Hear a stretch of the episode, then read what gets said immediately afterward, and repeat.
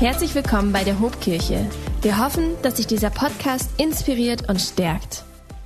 Hallo und herzliche Grüße aus unserem Studio an alle unsere Standorte. Hey, wir haben den ersten Sonntag im September und das heißt für uns als Hobkirche, wir lassen die Ferien und Urlaubszeit hinter uns. Wir stehen in den Startlöchern für Pray First. Das sind 21 Tage Gebet und Fasten, mit denen wir heute starten. Und wir wollen drei Wochen, wollen wir uns nehmen, wo wir ganz intensiv Gottes Gegenwart suchen, wo wir seine Stimme hören und seine Pläne für uns und unser Leben entdecken wollen. Und ganz egal, wer du bist und von wo du mir zuschaust, ich hoffe, und zwar hoffe ich für dich, dass du dich einklingst in diese Zeit. Denn diese Zeit wird dir gut tun und sie wird dich segnen. Ich und viele andere aus unserer Kirche haben diese Erfahrung gemacht und es ist für dich eigentlich unverpassbar. Der erste Sonntag im September ist für uns außerdem der Auftakt in die dritte und letzte Season unseres Kirchenjahres. Und ich will uns als Kirche sagen, lasst uns Erwartung haben und lasst uns gespannt sein, was Gott in diesen letzten vier Monaten des Jahres 22 in unserem Kirchenleben tun möchte. September, Oktober, November und Dezember. Wir sind sehr, sehr gespannt auf das, was Gott für uns in petto hat. Und mit der heutigen Predigt eröffne ich eine vierwöchige Serie. Wir predigen an vier Sonntagen nicht nur aus der Bibel, sondern wir sprechen ganz konkret über die Bibel. Die Bibel, und da sind sich Christen auf der ganzen Welt einig, ist grundlegend, grundlegend wichtig für den christlichen Glauben. Und wir wollen in dieser Serie einfach mal ein paar Fragen stellen. Warum ist das eigentlich so? Was ist so besonders an der Bibel? Warum bezeichnen wir in unseren Kreisen die Bibel sogar als Wort Gottes. Ist das nicht ein bisschen zu hoch gegriffen? Worin besteht die Autorität der Bibel? Was ist die Absicht der Bibel? Und wie kann man einen guten Zugang zur Bibel finden? Wie kann man mit, mit der Bibel als täglichen Begleiter in seinem Lebensalltag umgehen? Diesen spannenden Fragen wollen wir in den nächsten vier Wochen einmal auf den Grund gehen und wir wollen dich dazu ermutigen, deine Gebets- und Fastenzeit mit der Bibel, mit dem Wort Gottes in der Hand und vor den Augen zu gestalten. Halt doch mal fest, was Gott dir durch sein Wort in den nächsten 21 Tagen sagen möchte. Okay, ich steige in diese Predigt mal ein, indem ich uns zehn faszinierende Fakten über die Bibel nenne. Erstens, die Bibel wurde geschrieben über eine Zeitspanne von circa 1500 Jahren. Wow. Zweitens, geschrieben wurde die Bibel von mehr als 40 unterschiedlichen Verfassern aus allen Gesellschaftsschichten. Also Verfasser sind zum Beispiel Könige, äh, politische Anführer, aber auch ganz einfache Menschen, Bauer, Fischer, Zollbeamte, Dichter, Musiker, Lehrer, Hirten, Super spannend. Drittens, geschrieben wurde die Bibel an verschiedensten Orten. Auf drei Kontinenten. Afrika, Asien und Europa. Und auch in ganz unterschiedlichen Szenerien. In der Wüste, im Gefängnis, in einem Königspalast, auf Reisen, auf einer Insel, in der Verbannung. Super spannend. Viertens, Geschrieben wurde die Bibel in ganz, ganz unterschiedlichen Lebenssituationen. Also in der Bibel bringen Menschen ihre Freude und ihr Glück zum Ausdruck aber auch ihren Schmerz und ihre Sorgen. Die Bibel kennt Frieden, sie kennt aber auch Krieg, sie kennt Reichtum, sie kennt aber auch Armut. Fünftens, geschrieben wurde die Bibel in für uns alten und fremden Sprachen. Das Alte Testament ist in Althebräisch und das Neue Testament ist in Altgriechisch verfasst. Sechstens, geschrieben wurde die Bibel in unterschiedlichen Gattungen oder wir müssten sagen Textsorten. Also wir finden in der Bibel historische Erzählungen und biografische Berichte, Gesetze, Ordnungen, Namensregister. Aber wir finden darin auch Lieder, Liebesgedichte, Gebete, Klagen. Wir finden Gleichnisse, Prophetien, Briefe und so weiter. Die Bibel ist also eine Bibliothek mehr als ein Buch. Ein siebter Fakt. Geschrieben ist die Bibel über hunderte von Themen, die unseren Lebensalltag berühren. Barmherzigkeit, Vergebung, Gehorsam, Ehe, Familie, Charakter, Glück, Geld, Gebet, Glaube, soziale Gerechtigkeit und so weiter. Achtens, geschrieben wurde die Bibel in ganz unterschiedlichen Kulturen und Epochen. Neuntens, geschrieben wurde die Bibel über die einzigartige Heilsgeschichte Gottes mit den Menschen. Also das Spannende ist, es gibt einen roten Faden von der Entstehung der Welt bis zur Entstehung der neuen Welt. Also wo kommen wir her und wo gehen wir hin? Da entfaltet die Bibel einen ganz, ganz großen Zusammenhang des Lebens. Und der letzte und zehnte und vielleicht allerwichtigste Punkt. Die Bibel ist geschrieben über den Dreh- und Angelpunkt der Menschheitsgeschichte und das ist eine Person, Jesus Christus.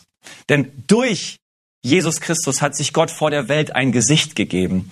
Jesus sagt selbst einmal in der Bibel, wer mich sieht, sieht den Vater. Oder an anderer Stelle sagt er, ihr forscht in der Schrift, weil ihr glaubt, in ihnen ewiges Leben zu finden. Doch gerade sie sprechen ja von mir oder sie spricht ja von mir. Also der Schlüssel beim Lesen der Bibel ist eine Person. Ist die Person von Jesus Christus. Diese Fakten mal zum Einstieg, die uns vielleicht gemeinsam verdeutlichen, warum die Bibel das größte Werk der Weltliteratur geworden ist und warum sie mit Abstand das meistgedruckte und das meistverkaufte Buch der Welt ist. Und ich möchte jetzt in diesem ersten Teil unserer Predigtserie über etwas sprechen, das klingt für deine Ohren möglicherweise ein bisschen kompliziert. In der Theologie nennt man dieses Thema die Inspiration der Bibel. Also, dass die Bibel nämlich von Gott inspiriert ist, das ist eine, eine grundlegende christliche Überzeugung auf der ganzen Welt. Und die beiden Kernverse aus der Bibel, die möchte ich uns mal vorlesen, die beiden Kernverse zur Inspirationslehre. Das ist zum einen 2 Timotheus 3, Vers 16 im Neuen Testament. Und der Vers beginnt mit der Aussage, alle Schrift ist von Gott eingegeben. Dieses Wort eingegeben heißt im Griechischen Theopneustos und im Lateinischen Inspirata. Wörtlich könnte man das übersetzen mit Gott gehaucht. Die Schrift ist von Gott eingehaucht. Sein Atem, sein Geist ist Ausgangspunkt der Schrift. Der Apostel Paulus schreibt diesen Satz und er meint mit Schrift die damalige hebräische Bibel, die ihm vorlag. Wir würden heute sagen, er meinte das Alte Testament. Und dabei ist erstmal unerheblich, welchen Umfang genau die hebräische Bibel, das Alte Testament zur Zeit des Paulus hatte. Das mal zur ersten Kernbibelstelle. Die zweite Kernbibelstelle finden wir in 2. Petrus 1 in den Versen 20 und 21, wo es heißt, und das sollt ihr vor allem wissen, dass keine Weissagung in der Schrift aus eigener Auslegung geschieht, denn es ist noch nie eine Weissagung aus menschlichem Willen hervorgebracht worden, sondern getrieben vom Heiligen Geist haben Menschen in Gottes Auftrag geredet. Hier aus dieser zweiten Bibelstelle können wir drei Aussagen entnehmen. Nämlich erstens, es waren Menschen, die geredet haben. Menschen, nicht irgendwelche Instrumente oder Medien oder, oder Griffel in der Hand Gottes, sondern Menschen, die an Ort und Zeit gebunden waren und die eine menschliche Sprache gesprochen haben. Zweitens, diese Menschen haben aber nicht von ihrem eigenen Standpunkt her und von ihrer Perspektive geredet, sondern von Gott her. Das heißt, sie, sie waren von Gott gesandt, von Gott beauftragt, von ihm befähigt. Sie haben von Gott her eine Botschaft überbracht. Und drittens, der Heilige Geist hat sie getrieben. Der Heilige Geist hat sie motiviert. Er hat sie angestoßen. Er hat sie bewegt. Er hat sie geleitet. Und wenn wir genau hinschauen und in der Bibel studieren, dann stellen wir fest, die Verfasser der biblischen Bücher, also Leute wie Mose, die Propheten David, Paulus, Petrus, sie haben ein Bewusstsein darüber gehabt, dass es nicht um ihre Worte geht, sondern dass Gott durch sie reden möchte. Also die Verfasser treten nicht ins Rampenlicht, sondern sie treten zurück und sie bereiten Gott die Bühne, damit er reden kann. Diese beiden Stellen, 2. Timotheus und 2. Petrus, begründen die Inspirationslehre der Heiligen Schrift. Und ich weiß nicht, wie es dir geht, aber ich würde gerne wissen, denn ich bin neugierig, wie genau hat denn nun die Inspiration eigentlich stattgefunden? Und ich hoffe, ich hänge dich jetzt nicht ab. Aber ich will dir ganz kurz zumindest mal drei Erklärungsversuche zu dieser Frage vortragen, nach dem Wie, nach dem Vorgang der Inspiration. Es gibt zum Beispiel erstens die sogenannte Personalinspiration. Und die besagt, die Inspiration hat ins Innere der Person stattgefunden. Also da ist die Tendenz da, nicht das Geschriebene als inspiriert zu betrachten, sondern den Schreiber. Und dass die Schreiber von Gott inspiriert waren, das passt ja sehr gut zu der Aussage aus 2. Petrus, die wir uns gerade angeschaut haben. Aber nach 2. Timotheus müssen wir auch erkennen, dass auch das Verschriftlichte von Gott eingehaucht gewesen ist. Also meine Beobachtung ist, dass die Vertreter der Personalinspiration die Bibel als, als interessantes Zeugnis menschlicher Erfahrungen verstehen, aber nicht mehr so sehr als Gottes Wort.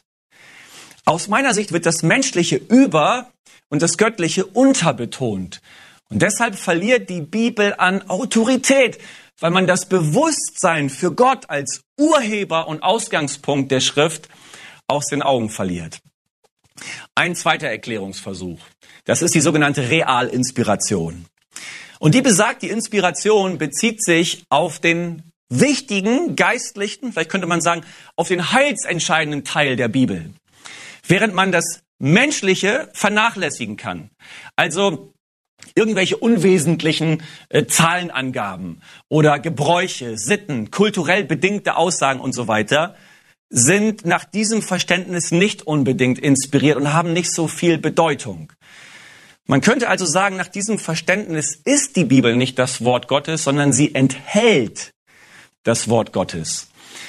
Man versucht also, einen Kern herauszuschälen, um den es eigentlich geht.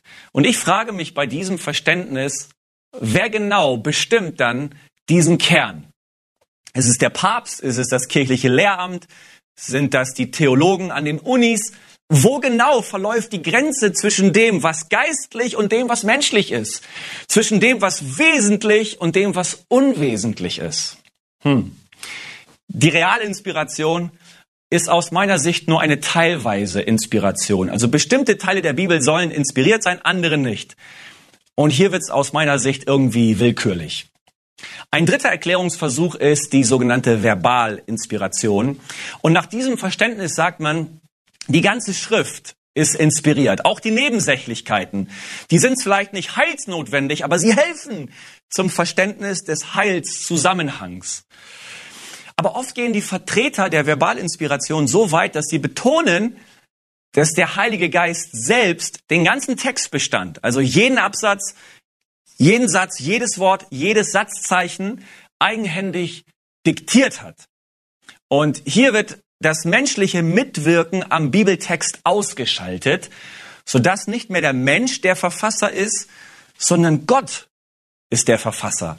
Also nicht Menschen, sondern Gott selbst hat die Bibel geschrieben und die Menschen waren sozusagen die Stifte oder die Griffel in der Hand Gottes.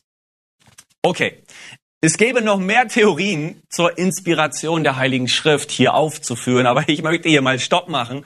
Und ich möchte grundsätzlich festhalten, die Bibel selbst verrät uns über das Wie der Inspiration keine Details. Also die Bibel hält sich an diesem Punkt über den Vorgang der Inspiration zurück. Weshalb wir aus meiner Sicht auch gut daran tun würden, als Prediger und Theologen, Christen, uns etwas zurückzunehmen und zurückzuhalten. Was die Bibel aber macht, an manchen Stellen verrät sie uns etwas über den Entstehungsprozess der Schrift und auch über das Selbstverständnis der biblischen Verfasser. Und ich möchte uns mal zwei Beispiele aus dem Alten, beziehungsweise eins aus dem Alten und eins aus dem Neuen Testament geben. Wenn wir ins Alte Testament schauen, dann will ich mit euch mal kurz auf den Propheten Jeremia schauen. Jeremia wurde im jungen Alter von Gott dazu berufen, ein Sprachrohr Gottes zu sein. Können wir gleich in Jeremia 1 ab Vers 4 nachlesen. Und Jeremia sagt dann, ach, ich bin zu jung und ich kann nicht richtig reden. Und damit meinte Jeremia nicht, dass er einen Sprachfehler hätte oder so, sondern dass er ganz einfach von sich aus nichts zu sagen hätte, das von Bedeutung wäre. Aber Gott versprach Jeremia, immer mit ihm zu sein. Und dann erzählt Jeremia in Kapitel 1, Vers 9, und der Herr streckte seine Hand aus und rührte meinen Mund an und sprach zu mir, siehe, ich lege meine Worte in deinen Mund. Wow. Gott berührt den Mund des Propheten. Und nur deshalb kann Jeremia als ein geschichtlicher Mensch zum Sprachrohr eines übergeschichtlichen Gottes werden. Also die Autorität, die Jeremia nun bekommt, die liegt einzig und allein in der Autorität Gottes, die ihm anvertraut worden ist. Wir sehen im Prophetenbuch des Jeremia, dass König Joachim und später auch Nebukadnezar die große Weltbühne bespielen. Aber vor Jeremia, vor diesem einfachen Priestersohn aus dem unbedeutenden Dorf Anatot, zittern die Könige, weil nur Jeremia zu sagen hat, was wirklich zählt, worauf es wirklich ankommt. Jeremia steht über Königen, Generälen, Kanzlern und, und Priestern. Warum? Weil er von Gott begnadet ist, auf ihn zu hören und für ihn zu reden. Wenn wir auf Jeremia schauen, er hat kein einfaches Leben, ganz im Gegenteil. Jeremia musste ehelos bleiben, hatte keine Familie, wurde bedroht, misshandelt, inhaftiert, nach Ägypten verschleppt. Und dann in Kapitel 36 können wir nachlesen, dass Jeremia zur Zeit von König Joachim den Auftrag bekommt, alle ihm offenbarten Worte in eine Buchrolle zu schreiben. Und Jeremia macht es so, dass er diese Worte seinem Schreiber Baruch diktiert. Interessant. Er diktiert Baruch die Worte, die ihm Gott offenbart hat. Und die Rolle wird dann schließlich im Tempel und später auch im Königspalast vorgelesen. Und dem König gefällt gar nicht, was er da hört. Er schneidet die Rolle deshalb Stück für Stück auseinander und wirft sie ins Feuer.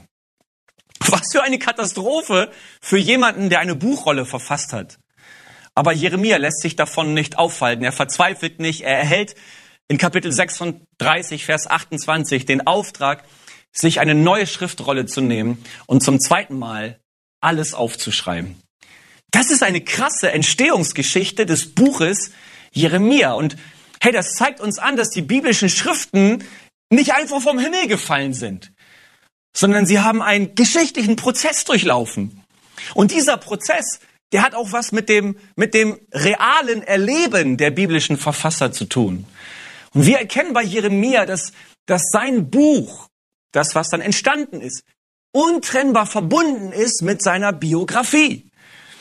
Und das zeigt mir, wir brauchen eine geschichtlich geprägte Inspirationslehre. Inspiration ist nicht irgendwas Mythisches, Übersinnliches, das außerhalb unserer Welt stattfindet und flop, kommt da plötzlich ein Buch angeflogen. Nein, Inspiration bedeutet, Gott lässt sein Wort durch einen geschichtlichen Prozess aufschreiben und bezieht dabei den Verfasser als Menschen voll mit ein. Es war der Theologe William Wrede, der so um das 19. oder Anfang des 20. Jahrhunderts herum gesagt hat, die Inspirationslehre ist von der Wissenschaft als unhaltbar erkannt worden. Das sagte er, weil aus seiner Sicht inspiriert und geschichtlich zwei unversöhnbare Gegensätze gewesen sind.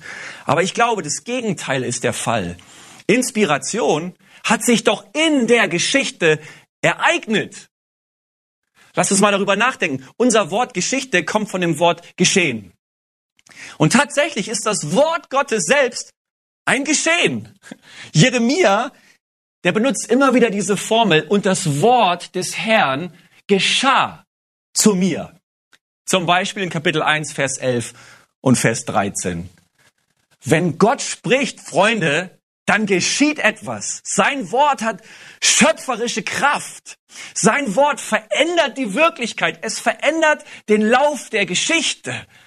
Noch mehr, erst durch sein Wort schuf Gott Geschichte. Er schuf unseren Lebensraum und erst durch sein Wort schuf er die Bewegung der Geschichte, also die Zeit.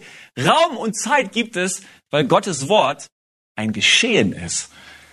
Und es ist ganz faszinierend. Das Judentum gilt weltweit als erste Geschichtsreligion, weil sie es mit einem Gott zu tun bekamen, die Juden, der sich in ihrer Geschichte gezeigt hat.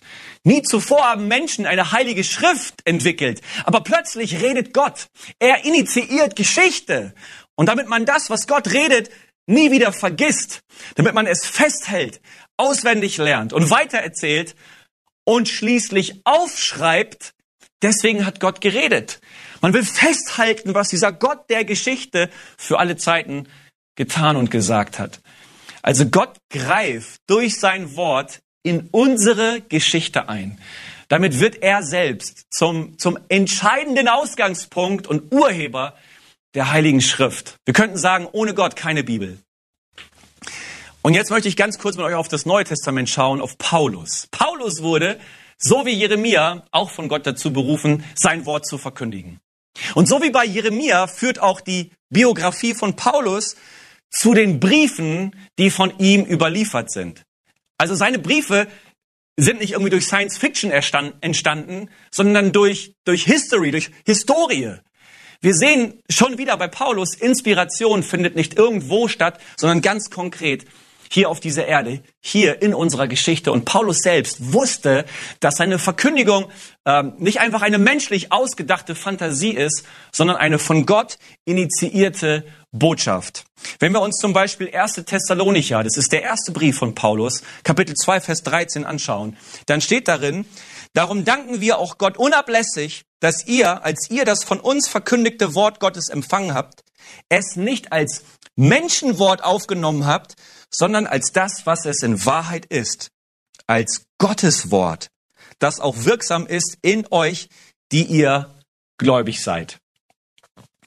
Und diese Beispiele, Jeremia und Paulus, zeigen uns, wie untrennbar das, was sie sagen und schreiben, mit dem verbunden ist, wer sie sind und was sie erleben.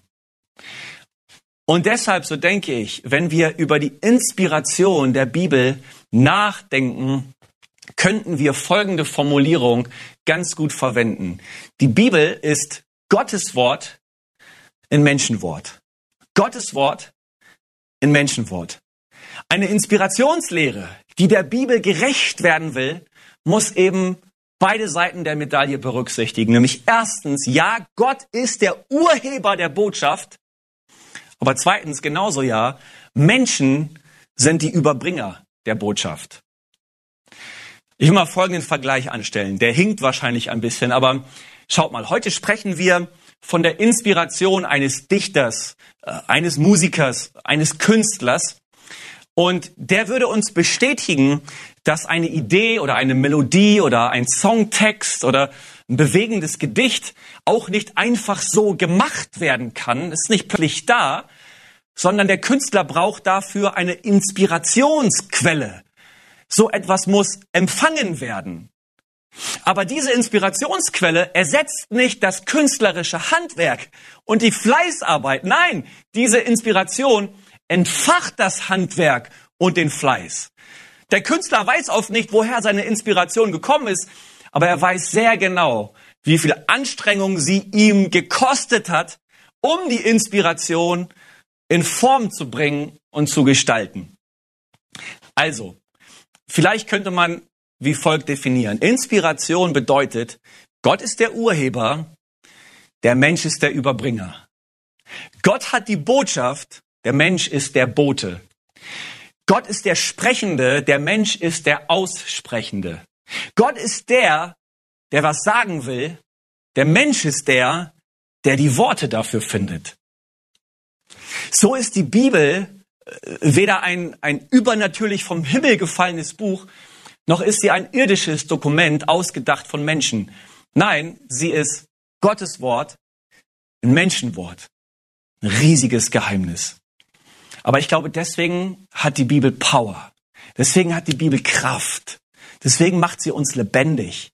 Deswegen spendet sie uns eine ewige Hoffnung. Deswegen gibt sie uns Orientierung, weil sie eben von Gott eingehaucht ist.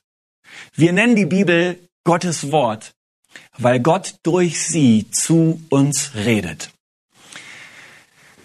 Ich habe euch gar nicht verheiß, äh, äh, verraten, wie wir diese Predigtserie überschreiben, mit welchem Titel. Der Titel, der entstammt Psalm 119. Psalm 119 ist der längste aller 150 Psalmen und mit insgesamt 176 Versen auch das mit Abstand längste Kapitel der gesamten Bibel. Und dieser Psalm ist ein Loblied auf das Wort Gottes. Und der alles entscheidende und vorherrschende Begriff in diesem Psalm ist das hebräische Wort Torah. Man kann dieses Wort am besten wiedergeben mit Weisung, Gesetz oder Gebot. Die Torah ist mehr als die Steintafeln mit den zehn Geboten. Die Torah ist sogar mehr als die fünf Bücher Mose. Die Torah steht für die Summe des Wortes Gottes in der hebräischen Bibel. In seiner Torah, in seiner Weisung hat Gott sich entscheidend offenbart. Und die Hebräer, sie liebten die Torah. Es war das Wort Gottes, das zum Heil geführt hat, das Leben ermöglicht hat, das Orientierung gegeben hat. Die Torah ist für den Hebräer äh, nichts Belastendes, nichts äh, Unerfüllbares, auch kein Regelkatalog. Nein, die Torah zeigt die Absicht Gottes, dass er sich dem Menschen offenbaren, ihm nahe sein möchte und von ihm gefunden werden möchte. Die Torah löst Freude aus, Zuversicht, Lebenslust. Denn ohne die Torah wüsste der Mensch überhaupt nicht, wer Gott ist und wo wahres Leben zu finden ist. Im Psalm 119, Vers 162 gibt es dann diese großartige Aussage, ich freue mich über dein Wort wie einer, der große Beute macht. Wir haben diese Serie überschrieben mit dem Titel Fette Beute. Beute Beute findet man nicht zufällig auf dem Bürgersteig herumliegen. Beute muss man sich erobern. Beute macht man dann, wenn man sich auf den Weg macht und ihr hinterherjagt, wenn man sie begehrt, wenn man alles dafür tut, um an sie ranzukommen. Beute kann in diesem Kontext auch übersetzt werden mit Schatz. Und kannst du dich wiederfinden in dieser Aussage aus Psalm 119, Herr, ich freue mich über dein Wort wie einer, der fette Beute macht, der einen großen Schatz entdeckt. Ich sehne mich, Herr, nach deinem Reden. Ich jage dem hinterher, was du mir zu sagen hast. Dein Wort lässt mein Leben gelingen. Dein Wort schenkt mir Hoffnung und Orientierung. Dein Wort leuchtet mir meinen Weg aus. Über dein Wort freue ich mich so, als hätte ich fette Beute gemacht. Ey, wenn wir in diesen vier Wochen dir vor Augen führen, dass das Wort Gottes ein reicher Schatz ist, dann haben wir viel geschafft. Und ich möchte zum Abschluss sagen, der Kirchenvater Augustinus hat es einmal so ausgedrückt. Gott spricht durch Menschen nach Menschenart, weil er, indem er so redet, sie sucht. Wenn Gott von Menschen gehört und verstanden werden will, dann muss er sich offensichtlich in deren Sprache offenbaren. Wenn Gott von Menschen gesucht und gefunden werden will, dann muss er sich offensichtlich dort zeigen, wo die Menschen sind. Es ist ein Akt der Demut, man könnte fast sagen ein Akt der Selbsterniedrigung Gottes, dass er sich durch einfache, durch schwache, durch gebrochene Menschen mitteilt. Damit hat Gott sich entäußert. Er, er hat sich verletzlich, er hat sich ablehnbar, er hat sich kritisierbar gemacht. Diese Selbsterniedrigung, sie zeigt uns nicht nur, dass Gott die Freiheit des Menschen achtet, sondern auch, dass er am Leben des Menschen unbedingt teilnehmen will. Gott möchte dir nicht autoritär von ganz weit oben Anweisungen herunterschreien. Er möchte deine Sprache sprechen, so dass du ihn hören und ihn verstehen kannst Gott möchte bei dir sein. Und hier, liebe Freunde, bringt uns die Inspirationslehre zum Kern des Evangeliums. Gott scheut sich nicht davor, sich zu erniedrigen. Nein, Gott hat sich erniedrigt für uns. Er ist in seinem Sohn Jesus auf diese Erde gekommen. Er ist, so wie der Apostel Johannes es in seinem Evangelium sagt, Fleisch geworden, Mensch geworden. Gott kam und machte sich zerbrechlich. Hey, so wie Gott uns sein Wort in menschlicher Form gegeben hat, so hat er sich in Jesus in menschlicher Gestalt gezeigt. Ich sag's nochmal. So wie Gott uns sein Wort in menschlicher Form gegeben hat, so hat er sich in Jesus in menschlicher Gestalt gezeigt.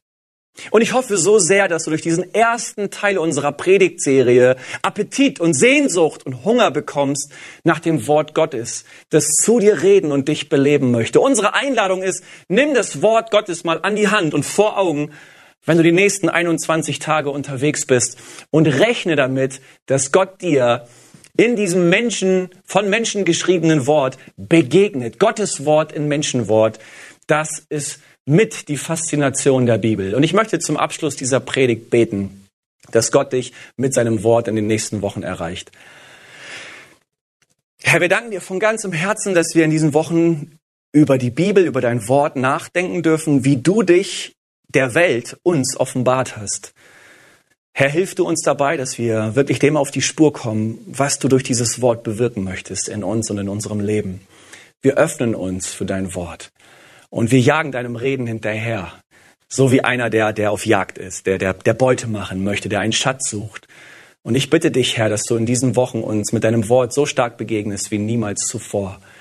Und wenn Menschen heute zugehört haben, die bisher vielleicht den Zugang zur Bibel eher fremd und sperrig und unbequem gefunden haben, dann sollen sie einen neuen Zugang bekommen, weil dein Heiliger Geist diesen Weg öffnet. Das Wort ist ja eingehaucht durch deinen Geist und deswegen finde mit deinem Geist Zugang auch in unsere Herzen und hilf uns Zugang zu deinem Wort zu finden.